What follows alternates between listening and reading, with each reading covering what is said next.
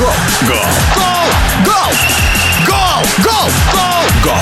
Гол! Гол! Гол! Гол! Галопом по Европам.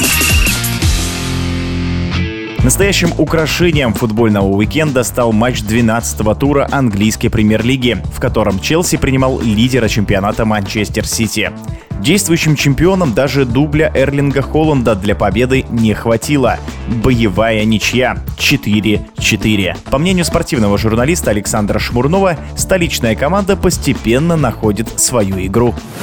Атака сделала очень многое, а главное агрессия и желание Сити выиграть с самой первой до последней минуты. Они настаивали на своем преимуществе, но Челси не дал ему идти далеко вперед и даже вел в счете и трижды при этом отыгрался. И все это тоже было по делу. Наконец-то у Почетина заиграла команда, появилась стабильность, как он выбрал и схему, и состав, и вот эта линия полузащиты вообще всегда очень важна. Это и Палмер, и Галлахер, и Стерлинг, он много сам по себе, но тем не менее тоже очень полезен. Все они заиграли как-то в едином ритме. И вот с Тоттенхемом получалось у них, ну, конечно, при поддержке опорных, тоже стабильность. Энцо и Кайседо играют. Джексон очень полезен впереди, он тоже организует пространство. Но у них пошла игра. Можно сказать, что она кристаллизовалась с Тоттенхемом. В первом тайме они переломили ситуацию, потом уже скорее доигрывали. Но здесь-то задача была гораздо сложнее, потому что Сити выходил вперед, Сити уверенно играл, переигрывал в большинстве.